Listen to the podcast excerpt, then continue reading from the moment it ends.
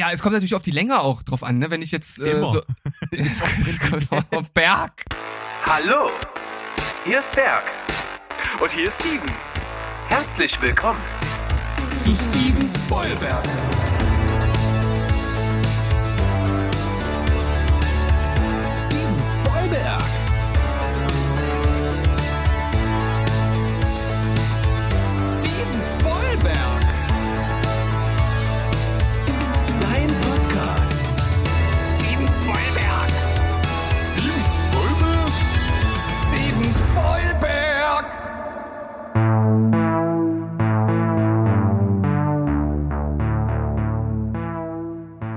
Heidi ho, Peoples an den Endgeräten. Wir sind hier völlig hip am Start mit der neuen Folge Steven Spoilberg, dem Podcast, den ihr kennt mit den beiden Hosts. Steven auf der anderen Seite. Hallo. Oh, people around the world, raise your arms for Steven Spoilberg. Und Berg. Ja, das bin ich.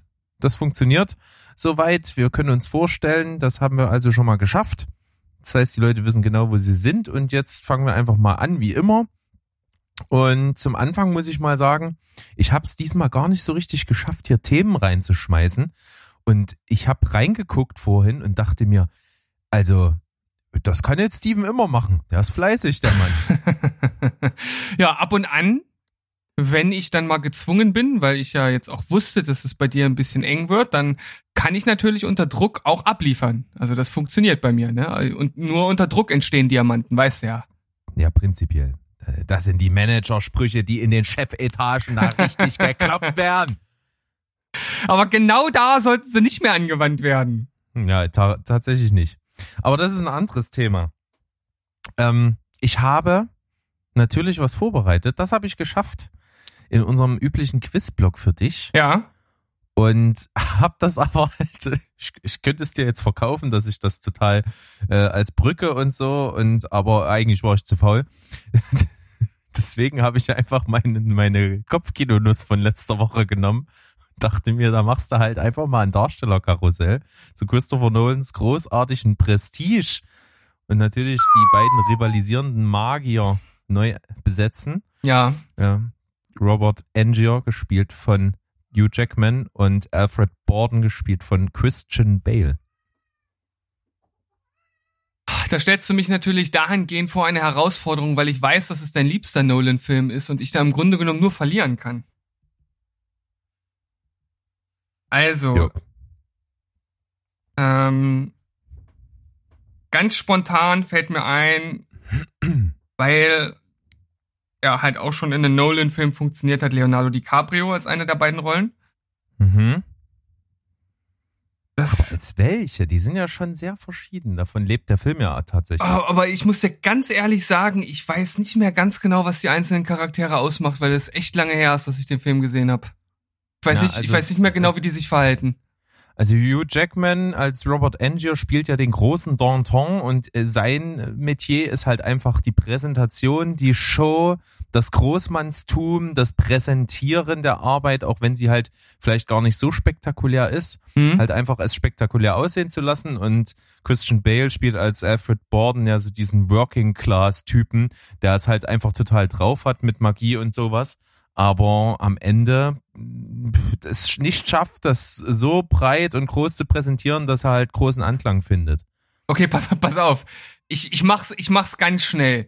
Leonardo DiCaprio nehme ich äh, als Ersatz für Hugh Jackman, weil äh, finde alleine so, äh, erstens, wie gesagt, er hat schon äh, einen Nolan-Film mitgespielt. Ich wüsste, Nolan könnte was draus machen. Äh, Catch Me If You Can, äh, das passt ja auch irgendwie so ein bisschen zu der, zu der Mentalität, irgendwie was vorzuzeigen, äh, zeigen, was man vielleicht gar nicht ist. Und auf der anderen Seite, und da gibt's jetzt, äh, gibt's einfach mal kein Contest, ist Ty Burrell. Er ist natürlich ein Vollblutmagier. Ja. Da kann man nichts dagegen sagen. Aber ein Und er schlechter. Ist, und, er, ab- und er ist ein Arbeitstier. Ja. Also diese beiden äh, Sachen funktionieren, aber er ist halt, wie du schon sagst, total schlecht. Hm. Ist natürlich witzig. Ist, ist eine andere Ausrichtung. Da, da musst du aber auch für, für so eine Ausrichtung brauchst du für Leonardo DiCaprio noch einen anderen. Du meinst es, äh, mit, mit Ty Burrell könnte ich das nicht so ernst machen. Ja, bestimmt nicht. Also, äh, all, in allen Ehren, aber ich traue ihm das jetzt, glaube ich, nicht zu. Das ist eine Nummer zu groß für ihn. Also wer sich jetzt gerade am Kopf kratzt und nicht weiß, wer Ty Burrell ist, das ist Phil aus Modern Family. Also der Familienvater, der äh, im Grunde genommen von einem fetten Näpfchen ins nächste steigt und eigentlich so, wie so ein klein gebliebenes Kind ist, äh, aber auch irgendwie total sympathisch. Und in der Serie ist er halt so ein Zauberfreak, also das ist sein Hobby. er, er, ist der coole Dad, das ist sein Ding. Nach eigener Aussage zumindest. Laut eigener Aussage, ja. Hm, ach Mensch, schade. Also in Kombination kann ich das nicht so ganz ernst nehmen. Das gibt Abzüge. Ja, das, das Problem ist natürlich, man kennt ihn ja praktisch nur aus der Serie und er hat selbst mal in einem Interview gesagt, äh, wenn er irgendwo auf der Straße gesehen wird und er stolpert irgendwo äh, und dann, dann stehen halt die Leute da und sagen, ha, er ist halt echt genauso blöd wie in der Serie, äh, obwohl er einfach nur gestolpert ist. Also die, die Menschen glauben mittlerweile, dass er halt Phil ist. Das, das ist halt Da einfach. lässt sich schlecht was dagegen sagen. Ja, das ist halt einfach diese, diese Bürde des, der Serie, vor allem wenn man da halt elf Jahre lang mitspielt. Ja, das, Das ist, das ist ein Problem. Okay, gut, ich überlege äh, noch mal ein bisschen anders. Also entweder mir fällt jemand ein, um es im ernsten Bereich zu lassen, dann äh, müsste ich natürlich einen Gegenspieler. Da hätte ich übrigens einen. Also ich würde ich würd Woody Harrelson da geil finden.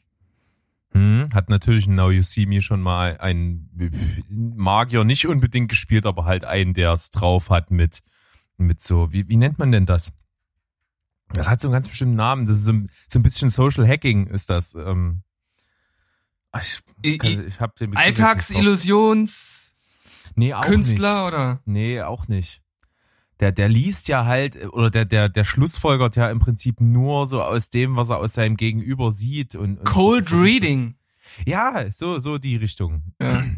ja, aber er ist natürlich äh, so ein Typ, der hat halt auch schon mehrmals so Working Class Typen gespielt, ne? Also Ja, das passt auch total zu ihnen. Also Robert Angier, den großen Showman, äh, den, den würde ich ihnen in dem Zusammenhang nicht abkaufen. Von daher, wenn, wenn DiCaprio so als Showman seine Gatsby-Rolle rausholt Mhm. Äh, und dann eben auf der anderen Seite Woody Harrelson ist, dann könnte das einen ziemlich guten Film geben. Ich, also ich äh, versuche noch mal meine Gehirnzellen etwas anzustrengen und vielleicht noch äh, irgendwie ein anderes Ass aus dem Ärmel äh, zu ziehen. Ich, äh, ich schau mal, was ich da so finde. Mm, Also ich könnte dir inzwischen schon mal sagen, äh, was ich da hab. Also ich finde äh, tatsächlich die Leonardo DiCaprio Nummer ziemlich gut. Ich habe mir für Robert Angier tatsächlich nicht so richtig was ausgedacht, aber für den äh, Christian Bale Part kann ich mir passend äh, jetzt zu Nolan tatsächlich Robert Pattinson ziemlich gut vorstellen. ja, das stimmt. Also das würde total zu ihm passen. Ja. Da gehe ich auf jeden Fall mit. Also, der hat uns ja beide sehr überzeugt in Tenet. Äußerst. Nicht nur da, aber da auf jeden Fall. Ja, ich habe tatsächlich, ich glaube tatsächlich gar keinen anderen Film außer äh, die äh, New, New Moon Filme. Und davon habe ich auch nur, ich glaube, ich habe sogar wirklich nur den ersten davon gesehen. Also ich habe im Grunde genommen noch gar nichts von ihm gesehen, wenn man so will. Ja, macht ja nichts. Aber man, man bekommt ja auch so ein bisschen was mit und man sieht auch, wie er sich gibt und was er halt schon einfach auch für, ein, für eine Ausstrahlung hat. So, er hat schon irgendwie so ein totales Charaktergesicht, finde ich. Das ist, ist ein guter Dude, glaube ich. Wie wär's denn mit was völlig unkonventionellen für den Part von Hugh Jackman mit äh, Daniel Brühl? Hm. Äh, Top-Schauspieler? Ob, ob ich denn das abkaufe?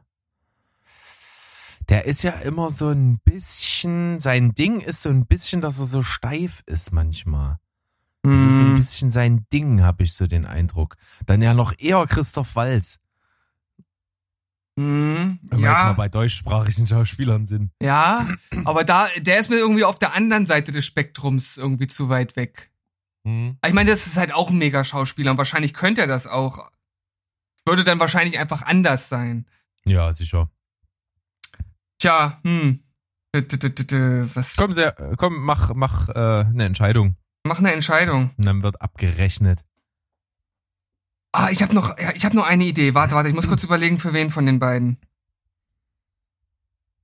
Ja. Jake Gyllenhaal. für, Hm? für Christian Bales Part. Und Leonardo DiCaprio für Hugh Jackmans Part. Ja, Ja, das nehme ich. gefällt mir auch. Ist Jake Gyllenhaal tatsächlich fast eigentlich ähnlich gut wie Woody Harrelson. Finde ich beides klasse. Finde ich für beide auch super passend. Äh, würde auch tatsächlich bei beiden eine 8,5 geben. Finde ich richtig gut Ja. auf der Working Class Seite.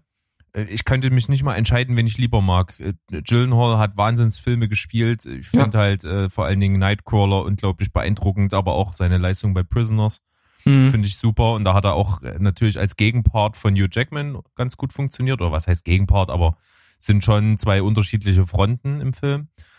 Ähm, von daher passt das. Woody Harrelson auch super, haben wir schon gesagt. Also 8,5 dafür.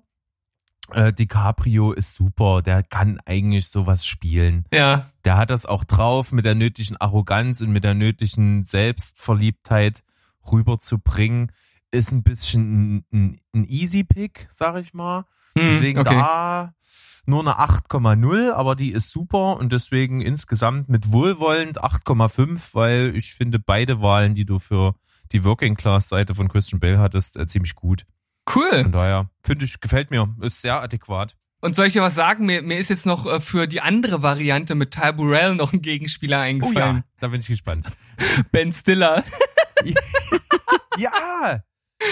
Super geil. Ja. Ty Burrell und Ben Stiller, super Film. Dafür gibt's insgesamt einen neuen. Oh, Für die geil. Wahl für, für, als Komödie. das finde ich gut. Oh ja, vielleicht sollten wir mal irgendwie ein Drehbuch schreiben und das einreichen für, für eine ähnliche, für einen ähnlichen Film. Ja, auf jeden Fall. Es darf nur, es muss Niveau bleiben. Es darf nicht so Ja, ja, ja nee, nee, nee, nee, das, Wir äh, holen uns, wir holen uns Seth Rogen und Evan Goldberg als, als Schreiber und Produzenten. oh Mann. Wir, wir steigen ganz fett ins Business ein und drehen jetzt Filme oder lassen unsere, unsere Drehbücher verfilmen. Das finde ich gut. Ja, wunderschön. Sehr gut. Dann bin ich eigentlich ganz gespannt, ob ich heute brillieren kann oder eher verkacke. Brillieren oder verlieren? Brilli Sehr schön, ja. Finde ich gut. Ja, natürlich habe ich für dich jetzt auch eine Kopfkinonuss, so wie das bei uns Usus ist. Also immer im Wechsel. Da du mir gerade das Darstellerkarussell an den Kopf geknallt hast, bekommst du jetzt also den Knacker für den Kopf. Bist du bereit? Jawohl. Hast du schon eine Auswahl getätigt, was deine erste Information anbelangt? Ich gehe heute mal auf Risiko. Ich nehme einfach mal das Produktionsland. Land. Ja. Wenn du jetzt USA sagst, habe ich halt verloren, aber okay. es ist natürlich die USA. Ja, okay. Dann ist es ein Film, den ich gesehen habe. Si, Senor. Ist es ein Film, den ich mit mindestens 8 von 10 bewertet habe? Oh, da muss ich mal ganz schnell schauen. Warte, warte, warte. Da warst du nicht drauf vorbereitet.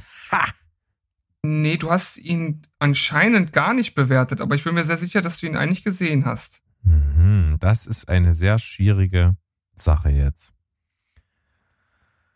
Okay, also es ist ein Film von vor Aber, 2000. aber ich kann dir äh, auf jeden Fall, um deine Antwort, äh, um es ein bisschen teilweise zu beantworten, ich kann mir schon vorstellen, dass der Film bei dir in der Region liegt.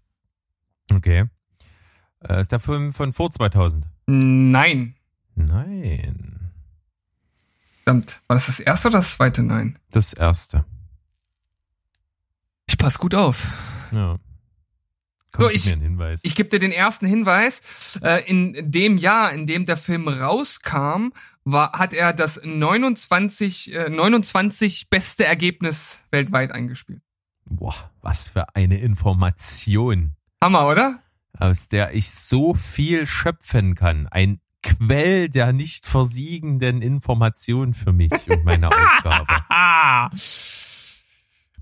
Okay. Hm. Ist ein Drama. äh, nein. Nein. Hm. Äh, das, das Studio oder das, das ja, das Kreationsstudio, was dahinter steht, ähm, das war der, der letzte äh, äh, Film von denen, der auf äh, VHS veröffentlicht wurde. Nach 2000 wurde noch mal was auf VHS veröffentlicht. Wahnsinn, oder? Das ist wirklich irre. Aber das stimmt, das ist gar nicht so viele Jahre her, dass ich gehört habe, dass in China der letzte VHS-Rekorder vom Band gelaufen ist, sozusagen in einer Fabrik. Aber ich rede nur, weil ich praktisch keine Ahnung habe und nicht mal eine Vermutung oder einen Ansatz. Es ist wirklich schwierig. Ich werde aber, ich, ich werde dir dann auch mal demnächst jetzt, weil du hast schon vier Nines, werde ich dir auch mal ein bisschen was droppen, Mhm. was äh, dich vielleicht etwas weiterbringt. Natürlich noch nicht ganz die besten Tipps, aber Handelt es sich um einen Science-Fiction-Film? nein. Nein. Okay, ähm, warte, ich gebe dir, was gebe ich dir denn? Okay, folgendes, äh, der Film hat massig popkulturelle Referenzen, zum Beispiel an Kopffilme, an äh, die äh, Odyssee von äh, Homer oder Homer. Äh, echte Orte kommen drin vor, wie das äh, römische Kolosseum äh, oder Anspielungen auf Alexander Graham Bell, der Erfinder des Telefons. Irre. Ist das ein Film, in dem auch Tiere vorkommen? Das kann man so sagen, ja. Hm. Ich kann mit der Information nichts anfangen, aber ich wollte einfach eine Frage mit Ja beantwortet haben. Äh, Okay, Anspielung. Ist das ein, äh, ein parodistischer Film? Nee, das kann man so nicht sagen. Also, das ist keine direkte Okay. Parodie. Aber Mhm. ich, Kein, ich, kein ich Spoof-Movie, ja. nein, okay. ich, aber ich, ich, äh, ich lass mal das, das Nein an dieser Stelle weg. Okay. Äh, also es ist eine Komödie. Äh, ja, es hat definitiv komödiantische Anteile, wenn man so will. Also man kann Ja. auf jeden Fall an der einen oder anderen Stelle lachen. Äh, Motorhead hat einen Song für diesen Film extra angepasst. Ja. Ist das ein Fi- ist das eigentlich ist das so eine Art Buddy-Film? Das kann man sagen, ja. Also es sind zwei männliche Hauptdarsteller, die quasi da durch den Film stolpern. Äh, ja, das kann man eigentlich so auch bejahen. Kann man so bejahen. Ist das ein Kultfilm? Würde man das heutzutage als Kult bezeichnen? Ich würde sagen, ein gewisser Kultfaktor ist dabei, aber es ist kein Kultfilm im Sinne eines Pulp Fiction oder ähnliches. Ja. Also du hast jetzt sieben Nines. Mhm. Ähm, ich gebe dir mal den Tipp, dass es sich um ein riesiges Franchise handelt. Mhm. Ein riesiges Franchise. Also da hängt neben dem Film halt ja noch anderes aus dem Flimmerbereich mit mit dran und natürlich auch Merchandise ist ein riesiges Geschäft. Also riesig ist dort gar kein Begriff. Ich hatte letztens irgendwas gelesen, aber das habe ich nicht mehr gefunden als Fakt. Ich glaube 13 Milliarden oder so Umsatz. Das ist ja Wahnsinn. Aber stößt mich jetzt wieder in eine Richtung, wo ich gar nicht erst dran gedacht habe. Eröffnet ganz neue Welten. Okay, pass auf. In dem Trailer zum Film sieht man Footage von Das Boot, Jagd auf Rote Oktober, Crimson Tide in tiefster Gefahr und U571. Jetzt bin ich vollkommen verwirrt. Aber völlig. Das ist so gut, äh, auf jeden Fall. Äh, Gen genau das, was ich erreichen wollte eigentlich. Aber es ist tatsächlich, wenn du dann nachher den Film hörst, ist das eigentlich ein ziemlich guter Hinweis. Nur das Problem ist, wenn man nicht in, also wenn man nicht in der Ecke ist und das kennst du, das kenn ich, dann ist es halt einfach ein nutzloser Hinweis. Das ist echt gut. Er muss ja irgendwelche Szenen beinhalten, die irgendwo auf dem Wasser spielen oder weiß der Geier was. Ich hab, ich hab's wirklich, ich so null Ahnung. Das kannst du dir gar nicht vorstellen. Ich glaube, ich habe noch einen Hinweis, oder? Kriege ich noch? Ich glaube, Äh. ich habe bei neun aktuell. Neun hast du aktuell, genau. Ja, ich brauche aber auch den Hinweis, weil ich habe so gar keine Ahnung, ey. Okay, ah, ich überlege jetzt wirklich, ich könnte dir einen Hinweis geben und da bin ich fast sicher, dass du es halt sofort weißt, weil das ist so ein, so ein goldener, so ein goldenes Nugget. Ähm, äh, ich überlege mal, warte mal, was habe ich hier noch? Äh, puh, schwierig. Ja, ich habe noch zwei andere, aber die bringen dir ja nichts. Okay, pass auf, ich bin, ich bin, ich bin einfach ein netter Kerl und ich sag dir, ähm, dass es einen Part gibt, der für einen bestimmten Schauspieler geschrieben wurde. Und er hat äh, aufgrund seiner Tochter, der, äh, die nämlich sozusagen die dazugehörige Serie liebt, äh, zugestimmt, äh, ohne das Skript vorher gelesen zu haben. Und dieser Schauspieler ist David Hasselhoff.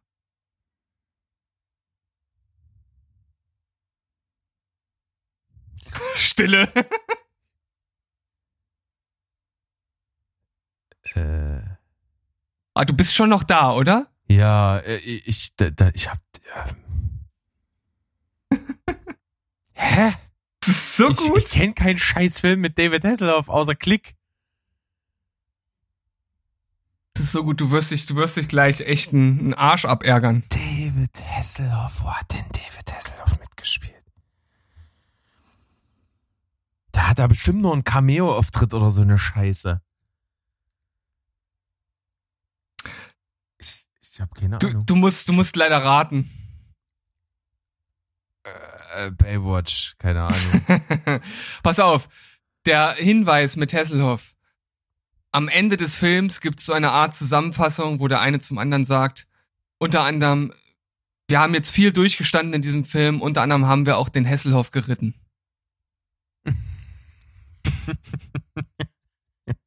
Scheiße. Man könnte ja mal fragen, ob das äh, reale oder fiktive. In, in, Charaktere sind. in diese Falle bin ich ja nun auch schon getappt und ich hab's Ja. bei dir jetzt auch geschafft. Ja, sehr gut. Dann ist es natürlich SpongeBob. Das ist SpongeBob, Es genau, ist der Film von, SpongeBob. von 2004. Also der Motorhead-Song war You Better Run, den sie umgedichtet haben in You Better Swim. Hm. Scarlett Johansson hat auch äh, hier eine Sprechrolle, das war ihre erste. Dann ähm, es ist der erste Film des Franchises, äh, in dem es mehrere Charaktere, äh, äh, ähm, mehrere Charaktere gibt, die Waffen benutzen, um andere zu töten. Und das fand ich ein super äh, Trivia-Fakt. Als äh, SpongeBob die äh, Krusty Krab, also die die krosse Krabbe betritt äh, und dort rülpst, wurde der gleiche Sound benutzt wie bei Barney Gumble. Sehr schön. Die Kenner hören das sofort. Hm. Ja, habe ich dich, Cool. habe ich dich hinters Licht geführt. Ja, ist cool. Vor allen Dingen, ich habe den Film, glaube ich, deshalb nicht bewertet, weil das äh, schon echt lange her ist und ich mich nicht mehr so viel an Sachen erinnern kann. Ich weiß natürlich, dass ich den gesehen habe und dass der großartig ist, aber das ist schon ein bisschen her. Hm. Ich bin ein taubes Nüsschen, das weiß Äh. ich noch. Ja, und äh, ich dachte tatsächlich, dass Hasselhoff äh, dann einen ganz guten Hinweis noch gegeben hat. Ah, nee, das ist, äh, nee. Ach, schön. Naja, gut. Warum nicht? Finde ich gut. Alles klar, dann äh, würden wir mal direkt in die Werbung stürzen, So machen wir das. um gleich wir so wieder zurückzuschießen. Genau, weil wir so sind. Ein taubes Nüsschen. Ihr könnt nichts dagegen machen. Ja. Taube, taube Nüsschen. Ja, ja, bis gleich.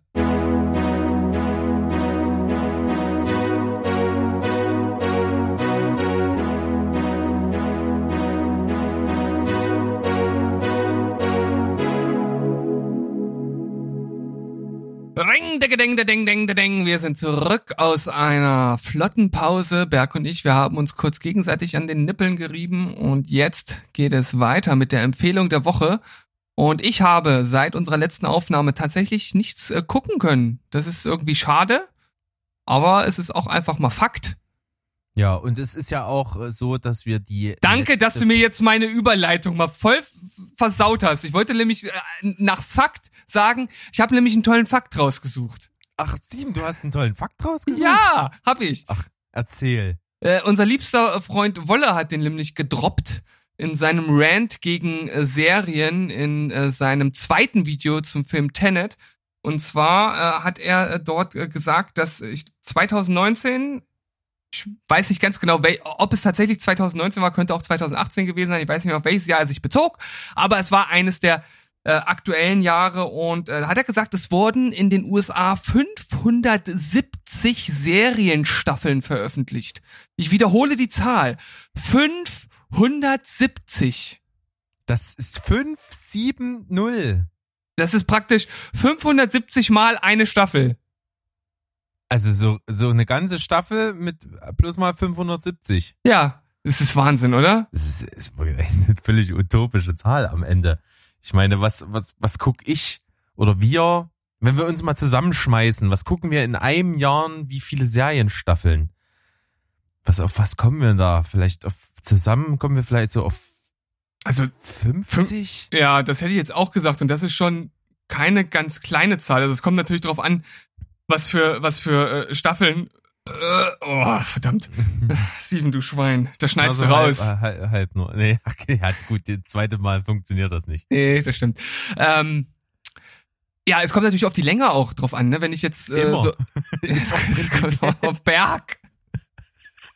Andere würden sagen, das kommt da drauf nicht an, aber äh, Ja. das, das bleibt Es geht, offen. es geht doch um die inneren Werte. Ja, Ja. Hunger zum Beispiel. Ja, Hung Hunger? Junge! Gefühle wie Hunger. Gefühle wie Hunger. Ach so, oh Mann.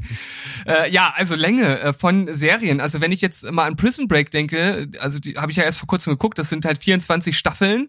Ah, eine Staffel, da guckst du natürlich länger als so eine Staffel. 24 Folgen, ah, eine Staffel so.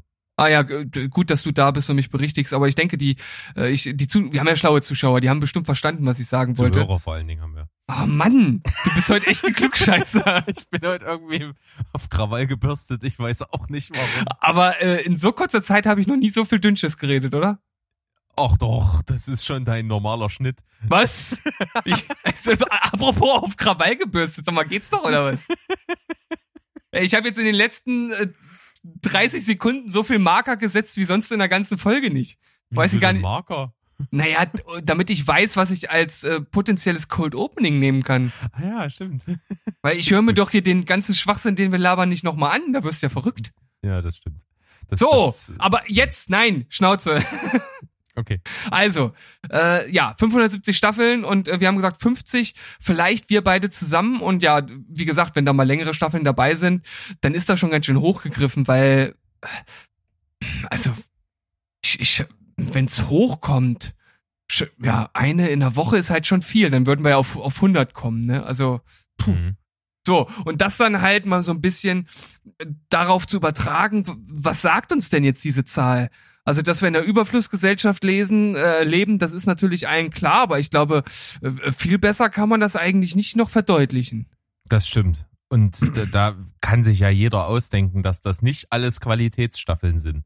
Ja, und dann halt zu dem führt, was wir schon als Thema hatten, es werden halt auch potenzielle gute Serien abgesetzt, obwohl, ja, ja, obwohl, obwohl sie halt gut sind, aber äh, nicht die Quote bringen oder was auch immer da jetzt äh, die Maße sind, die genommen werden.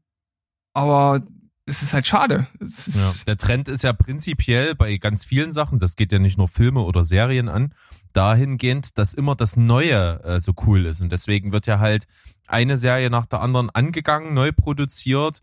Und äh, diese ganzen Neustarts, die bedingen natürlich auch eine ganze Masse an Sendezeit, an, an Startslots äh, im Kalender und so. Und da bleibt natürlich nicht viel Platz für andere Serien, die es schon gibt, die vielleicht auch eine neue Staffel haben wollen, aber vielleicht dann eben nicht so interessant sind potenziell.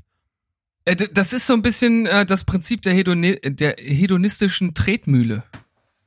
Ja, würde ich auch sagen. Ne, also man gewöhnt sich halt an irgendwas und irgendwann ist es dann halt langweilig und dann braucht man was Neues, was äh, diese Leere füllt. Ja, und ich fülle die Leere bei deiner Mama ab und zu mal. Ja, ich, ich, ich weiß, dafür zahlst du aber auch gut. Hm? ja, irgendwie musste doch dein Studium finanziert werden. ja. Und irgendwo musst du deine 500er ablegen. Sehr gut. Jetzt, das war ein schöner Battle, hat mir gefallen. Aber äh, hau mal deine Empfehlung raus. Ja, also du hast sozusagen keine, obwohl ich tatsächlich jetzt an der Stelle dir einfach da die Möglichkeit biete, du kannst doch jetzt ganz offiziell äh, äh, Wolfgang M. Schmidt als Empfehlung der Woche nehmen. Dann haben wir das auch mal veröffentlicht. Meinst du jetzt aktuell im, im Sinne äh, von Tenet oder generell? Prinzipiell. Ja gut, ich habe ja schon so oft von ihm gesprochen. Ja, aber jetzt kann ich das mal als, als Story machen im, im Social Media, als Empfehlung der Woche, dann ist das verewigt. Alles klar, also Empfehlung der Woche für all diejenigen, die normale Filmkritiken leid sind und einfach mal einen anderen Ansatz hören wollen. den kann ich die Filmanalyse von Wolfgang M. Schmidt empfehlen gibt's mittlerweile schon zehn Jahre. Ist noch ein recht junger Typ, also der ist so in unserem Alter, 35 ist er, glaube ich, oder so um 35, genau weiß ich es nicht. Äh, sehr belesen, artikuliert sich sehr gewählt, das ist sehr ungewohnt, vor allem wenn man die ersten Kritiken von ihm sieht, dann denkt man sich halt auch, äh, Gott, oh Gott, was ist das für ein Typ? Weil es halt einfach so ungewohnt ist. Äh, ich würde sagen, es ist so, als wenn Marcel Reich-Ranitzky über Literatur spricht. Äh, also es ist wirklich äh, auf, auf einer ganz anderen Ebene und es geht halt nicht nur um die inhaltlich filmästhetische Beurteilung, das macht er zwar auch, ähm, aber es geht vor allem um ideologiekritische Ansätze. Also wie ist der Film in Bezug auf Ideologien zu hinterfragen? Und dabei geht es nicht um nur offensichtlich umgesetzte äh, Ideologien, sondern auch welche, die halt ja einfach so Teil ich sag mal, bestimmter popkultureller Richtungen sind, die halt mhm. einfach in Filmen vorkommen. Eine, eine Grundgesinnung, die äh, bei irgendjemanden im Drehbuchschreibebereich oder in der Regie halt äh, herrschen. Genau. Also er hatte auch äh, gerade früher hat er wirklich sehr viel äh, spaltende Kritiken veröffentlicht. Das macht er jetzt auch ab und zu noch, wo äh, ja teilweise die Meinungen schon komplett gegen den Mainstream gehen. Also äh, The Revenant ist er zum Beispiel überhaupt gar kein Fan von, fand er absolut grausam. Äh, Forrest, Gump, Forrest Gump genau. König der Löwen als faschistoider Streifen. Äh, übrigens trotzdem sehr schlüssig und sinnig von ihm halt argumentiert und aufgebaut. Also es gibt auf jeden Fall unterschiedliche Sichtweisen, wie man an Filme rangehen kann. Das macht er. Ab und zu gibt's auch äh, Specials, also da geht's dann nicht nur zwingend um äh, einzelne Filme und mittlerweile sind seine Kritiken auch sehr lang geworden, also teilweise bis zu einer halben Stunde. Ansonsten sind die immer so acht bis na, zwölf, 15 Minuten gewesen. Ähm, aber da ist wirklich viel Interessantes dabei und man bekommt einfach mal eine andere Sicht äh, auf die auf die Dinge und ich finde das äh, total spannend und ähm, ja so in Ergänzung mit anderen Kritiken kann man sich dann ein ganz anderes Bild von Filmen machen. Ja, das war jetzt sehr sehr umfangreich, aber wird dem Ganzen total gerecht. Von daher, äh, ich bin auch mittlerweile Riesenfan, guck mir alles sehr sehr gerne an. Äh, und von daher, Wolle, du bist in unserer nächsten Story. Ich verlinke dich. Ja, Teil uns zurück. Ansonsten genau. gibt's Schläge. Das wäre schön. Ähm, eine Sache vielleicht noch als kleiner Disclaimer. Ihr solltet die Filme, die er bespricht, auf jeden Fall gesehen haben, weil er spoilert ohne Vorankündigung. Also, ne, das gehört halt zu seinen Kritiken dazu, weil er ansonsten nicht in die Tiefe gehen kann. Ja. Eine Filmanalyse wird auch schwierig, ohne Teile der Handlung zu verraten. Ja. Möchte ich jetzt mal als These aufstellen. Gute These. Hm. Ich hatte natürlich genauso wenig Zeit seit der, unserer letzten Aufnahme, die ja äh, letzte Woche sehr, sehr kurz vor knapp war. Ne? Mhm. Samstag aufgenommen, Sonntag veröffentlicht. Hat bedingt gut geklappt. Ich muss dir weitergeben, äh, dass du irgendwo wieder was nicht stumm geschalten hast, während das, während das Intro lief. Aber im Großen und Ganzen macht es das irgendwie charmant. Von daher ist das alles gut. Immer wieder für ein Fauxpas zu haben, dieser Steven. ja, dieser Steven. Ah, herrlich. Was würde ich nur ohne dich tun? Und, und vor allen Dingen die Hörer da draußen, da müssten die nur mir zuhören. Wie grausam wäre das? Ja, vielleicht wäre das äh, mal für eine Folge irgendwie ganz entspannt, aber dann fragt man sich vielleicht, was ist eigentlich mit dem anderen Vollpfosten, ne? Oh, dann müsste ich aber die ganze Folge so reden, damit das so richtig vibriert in den Ohrmuscheln. also A so ASMR-mäßig. Mm, mm. Oh.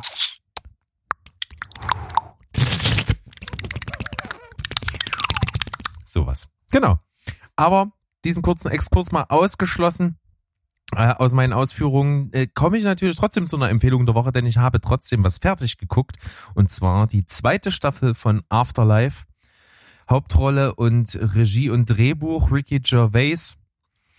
Großartiger Typ, mögen wir beide, haben wir letzte Woche tatsächlich oder ja drüber gesprochen oder diese Woche genau bei der Cinema Couch Kompass Folge. Mhm. Und das ist ein großartiger Typ. Und man muss sagen, die zweite Staffel, als sie rauskam, hat im Internet wahnsinnig hohe Wellen geschlagen, hat ganz, ganz viele 10 von 10 Wertungen eingestrichen.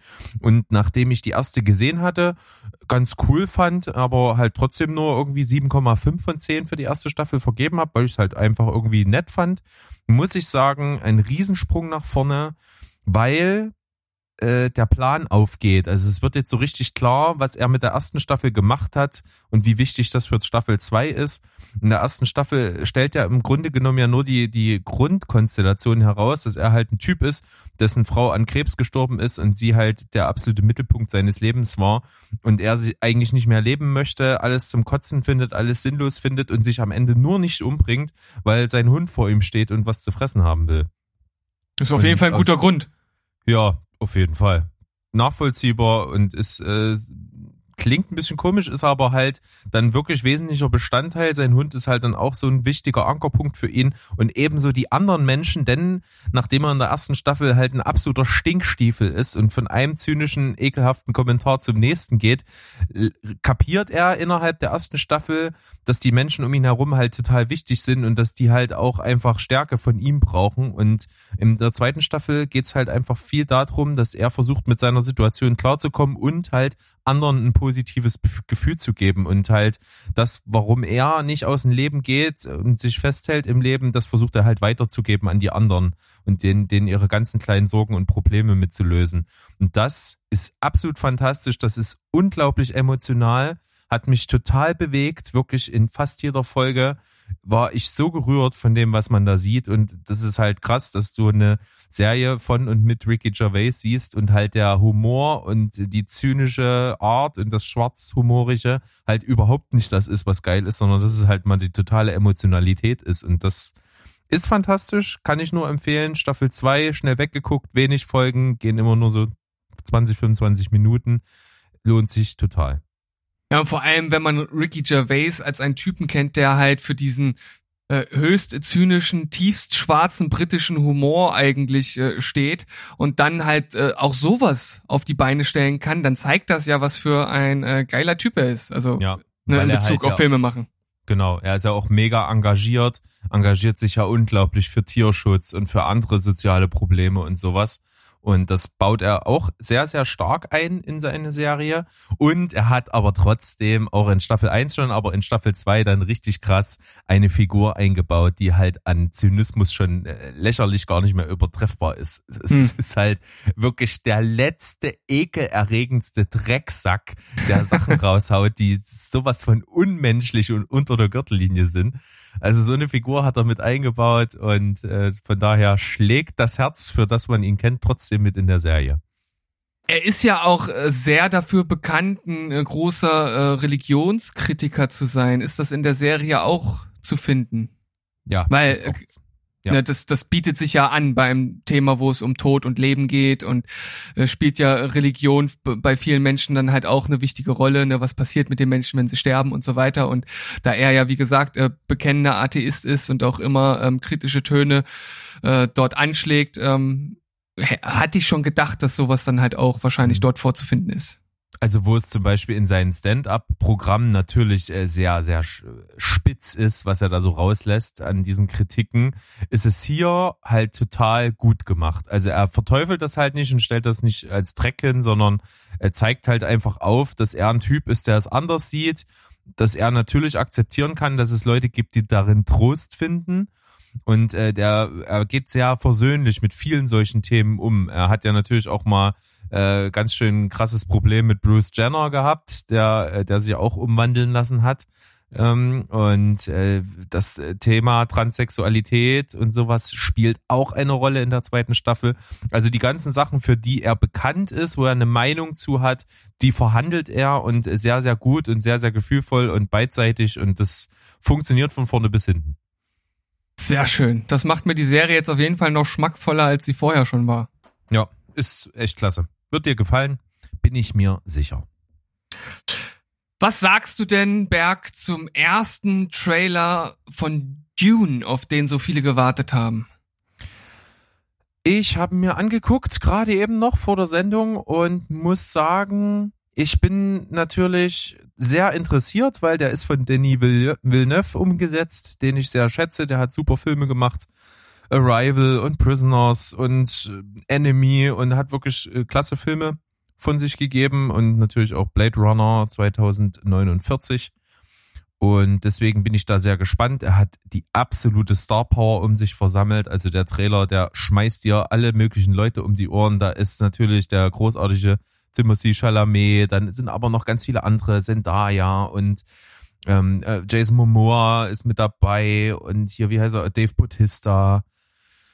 Also ganz, ganz viel Star Power, das macht's auch interessant und ich mag den Look. Der ist nicht nur äh, irgendwie, sage ich mal, spezifisch für den Film, den wir sehen werden bei Dune, sondern natürlich auch ein bisschen für den Stil von Villeneuve. Das gefällt mir richtig gut und dann das, was zu sehen ist, ist halt bombastisch und sieht aus, als würde es wieder absolute Maßstäbe setzen, äh, völlig spektakulär umgesetzt sein.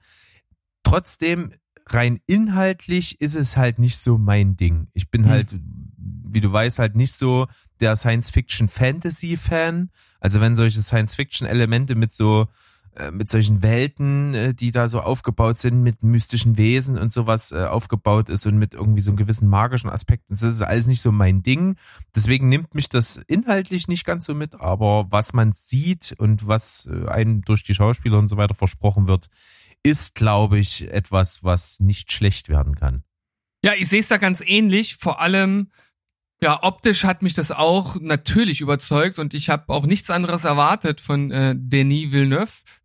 Allerdings glaube ich, dass vor allem die Leute, die das Buch halt gelesen haben, da glaube ich richtig geil drauf sind, weil er halt jemand ist, der äh, halt so eine Sache auch vernünftig in der Hand nehmen kann, wobei ich jetzt schon äh, bei den Kommentaren zu den Trailern gehört habe, dass einige nicht so begeistert waren. Ähm, insgesamt muss ich sagen, hat der Trailer mir jetzt nicht so mega Lust auf den Film gemacht. Das sieht irgendwie gut aus. Wahrscheinlich werde ich ihn auch gucken. Wahrscheinlich wird er auch sehr gut sein. Das ist so ein Film, den gucke ich mir halt an, weil ich weiß, dass ein guter Regisseur den gemacht hat und er wird mich dann wohl überzeugen, aber jetzt so im Vorfeld ist nicht so, dass ich da voll drauf gehypt bin, tatsächlich. Da sind wir auf jeden Fall total auf einer Wellenlänge. Das können wir so abschließend sagen. Okay, dann habe ich dir was geschickt von unseren Freunden vom Telestammtisch und zwar das Schweigen der Horste. Was, so was, was sagst du dazu? Okay, großartig, das äh, ja. kann ich direkt einsteigen mit, äh, ja, sehr großartig. Albern, aber großartig.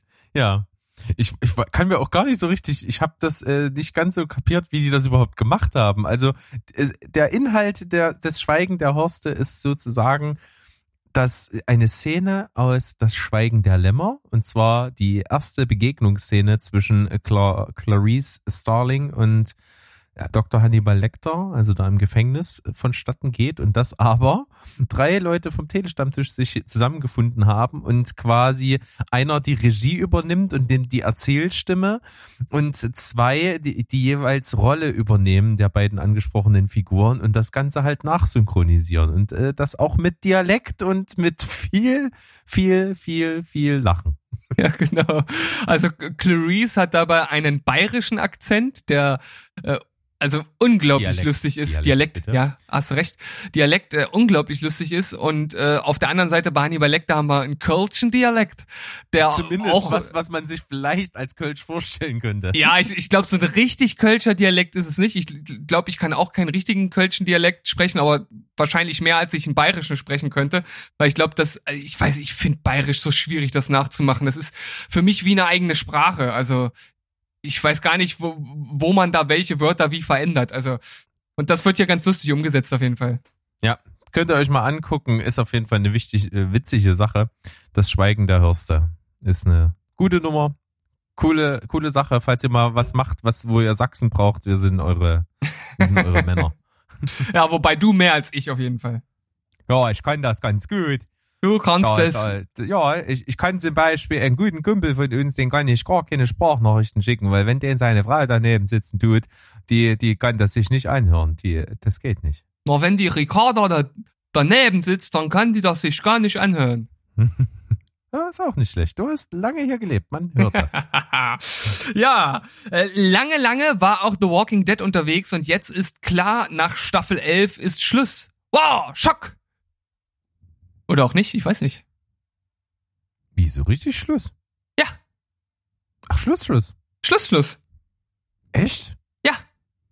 Das überrascht mich jetzt etwas. Wo, wo es doch immer wieder hieß, ja, mindestens 20, 24, 25 Staffeln wird es geben. Ja, keine Ahnung. Ich weiß es nicht genau. Vielleicht äh, hat das mit Sicherheit äh, zum einen damit äh, zu tun, dass ich mir vorstellen kann, ich habe das jetzt nicht irgendwie äh, rauslesen bzw. nachrecherchieren können, dass die äh, Zahlen mit Sicherheit nicht mehr so gut sind wie früher, dass die, dass das Interesse abnimmt. Außerdem laufen die Verträge der Schauspieler aus. Es wird aber ein Daryl und Carol Spin-off geben. Ach was. Ähm, Will das jemand sehen? Ich weiß es nicht. Wahrscheinlich die Hardcore Walking Dead Fans. Also ich bin ja schon seit Staffel 7 raus. Hm. Und ich, ich muss auch wirklich sagen, am Anfang, also schon davor, es gab ganz viele Leute, die, also, äh, oder anders, es gibt ganz viele Leute, die über das ganze Spektrum der Serie immer wieder die gleiche Kritik gebracht haben und zu unterschiedlichen Zeitpunkten ausgestiegen sind. Haben schon welche zur zweiten Staffel gesagt, äh, ist das gleiche wie in der ersten und ist langweilig, ich steig aus.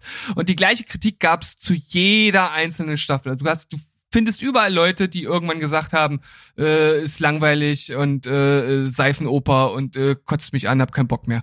Und ähm, ich gehöre seit der siebten Staffel halt auch dazu und finde halt diese Serie, die ist halt über ihren Zenit, aber sowas von hinaus. Also ja, ich- da gibt's ich- einige, die, die dazu zählen. Sollte man mal die 10 Folge dazu machen. ja, das ist auf jeden Fall eine super gute Idee. Oh, wir haben übrigens was für euch. Nächsten Donnerstag, da kommt eine die 10 Folge. Ja? Mit Serien, die über ihren Zenit hinausgeführt, gef- Nein! Alter, über ihren Zenit hinausgeführt wurden. Wirklich? Ja. Das ist ja Wahnsinn, das passt du ja voll gerade. dabei. Das- Echt? Ja. Ich, ich bin dabei und es passt zu unserem Thema, das wir gerade hatten. Ist ja irre. ja, völlig irre. Vielleicht kommt ja The Walking Dead da auch drin vor. Möglicherweise ist das so. Krass. Krass. Ja, Tja. also kann ich absolut verstehen, dass das äh, ich konnte mir das nie vorstellen auf der anderen Seite, als es immer hieß, ja, wir können noch 20, 24 Staffeln und so und ich dachte mir dann halt auch schon, aber es guckt doch keiner mehr. Hm. Wen interessiert das noch? Und man muss wirklich sagen, also mit ganz viel Fan und ganz viel Auge zudrücken und so, es ist halt keine Qualität mehr. Hm. Es ist immer weiter abgesagt und es war immer weiter abgedroschen. Man hat das Gefühl, da ist so der Wurm drin, die haben sich so verrannt irgendwie. Ich meine, ich habe das ja noch geguckt, habe ich ja immer mal drüber berichtet und fand es auch okay, weil man sich da irgendwie berieseln lassen kann, aber es ist natürlich überhaupt nichts Besonderes mehr und das schon lange nicht mehr. Hm. Ja, viele haben es ja auch halt einfach weitergeguckt und ich gehörte auch dazu, weil ich habe nach der sechsten Staffel eine längere Pause gemacht und bin dann nochmal mit der siebten eingestiegen, ähm, die halt einfach das Schicksal dieser Truppe halt einfach weiterverfolgen wollte. Also man hang sehr äh, emotional an den ja, Protagonisten und weniger an allem anderen so drumherum. Und ich finde, das reicht halt dann ab der elften Staffel nicht mehr, um eine Serie zu tragen. Da muss halt irgendwas anderes passieren. Und ich habe halt das Gefühl, dass die Serie sich nicht wirklich neu erfinden konnte und vielleicht versuchen sie das jetzt mit diesen ganzen Spin-offs. Es gibt ja dann Beyond the World oder Beyond World oder wie auch immer dieses andere äh, Spin-off heißt äh, und jetzt das Daryl und Carol äh, äh, Spin-off. Also Das ist doch, klingt doch aber schon wie ein schlechter Witz, Daryl und Carol. Äh. ja, das stimmt natürlich. Also ich fand die Figurenbeziehung zwischen den beiden schon immer irgendwie gut aus der Sympathie raus. Aber ich habe mich trotzdem immer gefragt, wie ist das so dazu gekommen? Die haben halt eine total krass enge Bindung, diese beiden Figuren. Und ich konnte das nie nachvollziehen. Hm. Immer fehlte mir irgendwie so dieser Punkt, warum sind die eigentlich so dicke? So, keine Ahnung. Ja, ist schwierig zu sagen. Walking Dead ist schon lange irgendwie nicht mehr ganz so, aber mehr davon verraten wir euch wahrscheinlich nächsten Donnerstag, vermute Hm. ich mal ganz stark. Aber weißt du was, wir wechseln jetzt das Thema, ehe wir praktisch diese News auch viel zu lange rauszögern, bis das Ende kommt. Mhm. Ja, Dann hätten wir uns hätten wir praktisch, äh, müssten wir uns eigentlich selbst kritisieren. Dass wir das, was wir gerade kritisiert haben, selbst machen. Ja, das müssten wir. Ist total meta. Total. Und wenn du gerade von Ende sprichst, kann ich hier auf einen Artikel verweisen, den du mir Oh. rübergeschickt hast. Ja, Ist von einem Filmende die Rede. ja. von äh, dem aktuellen, ja, im Grunde genommen einzigen wirklichen großen Kinofilm, der im Kino zu sehen ist, und zwar Tenet. Habe ich mittlerweile auch gesehen. Ich finde ihn absolut großartig, im Grunde genommen überragend. Äh, etwas, was man so in dieser Art noch nie gesehen hat. Und vor allem einer hat mich dort äußerst äh, überrascht und ich fand ihn wirklich grandios, du auch. Und das ist Robert Pattinson, der hier ich, ich finde alleine schon äh, optisch sieht er irgendwie anders aus als sonst so ein bisschen. Weiß ja, nicht genau. Äh, wo, wobei das, glaube ich, dir nur deswegen so vorkommt, weil man so diesen Look, den er in Twilight hat, als äh, Identifikationslook so für ihn, als Signature-Look so genommen hat. Und ich glaube, das ist halt einfach nur so ein bisschen zurecht gemacht. Und sonst, finde ich, sieht er schon immer ähnlich aus, so wie, wie, wie bei, wie bei Tenet halt. Der hat hm. so ein, der hat so ein richtiges Gesicht.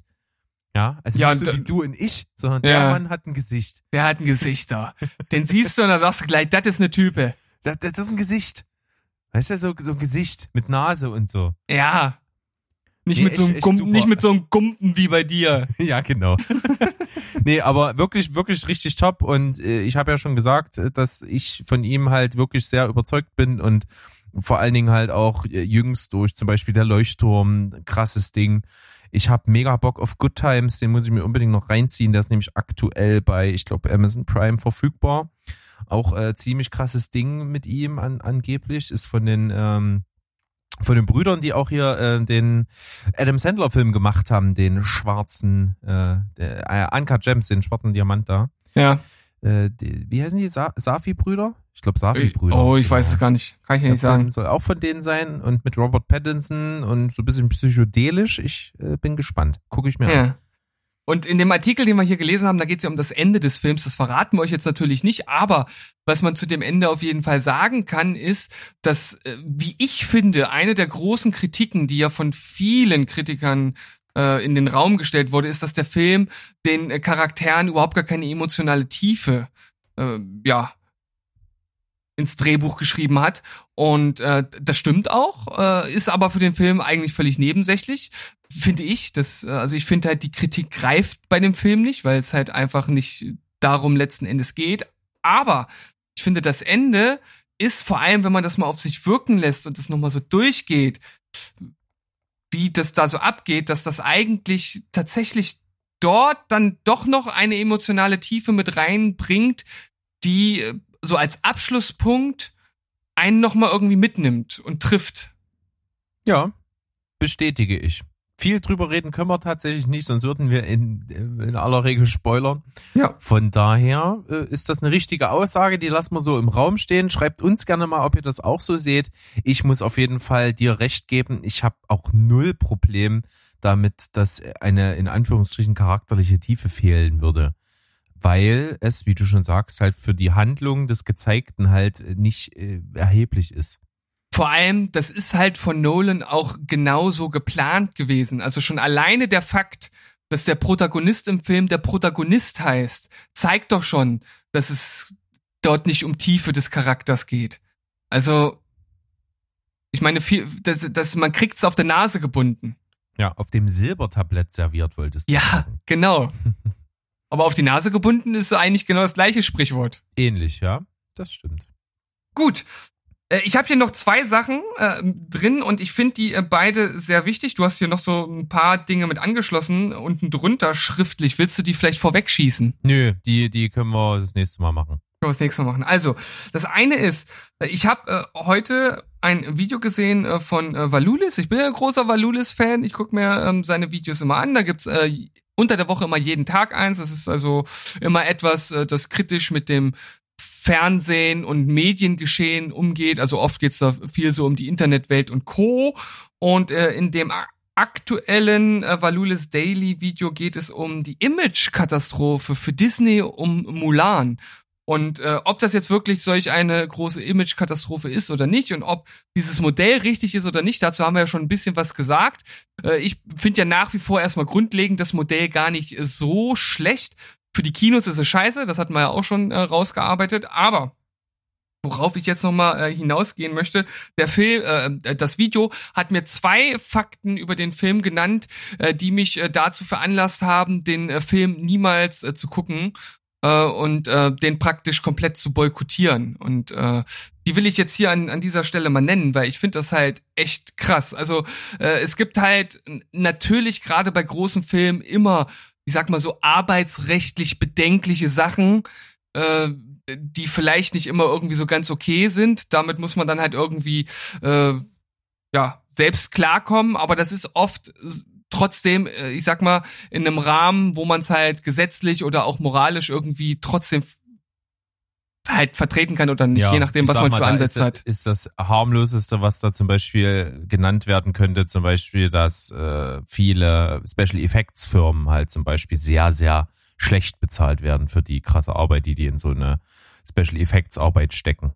Und wahrscheinlich haben die halt auch super Zeitdruck und müssen halt abliefern. Das ist alles bestimmt nicht so schön. Aber als ich dann gehört habe, und das habe ich zum Beispiel auch gar nicht mitbekommen, dass die äh, Schauspielerin einmal einen Tweet rausgehauen hat, äh, in dem sie die äh, Polizei in Hongkong unterstützt, im Gegensatz zu den ähm, äh, ganzen äh, Leuten, die dort äh, auf der Straße äh, größtenteils friedrich, äh, äh friedlich äh, protestieren. Friedrich. Friedrich. Wir haben gegen Friedrich protestiert. Äh, da war ich auf jeden Fall schon sehr geschockt.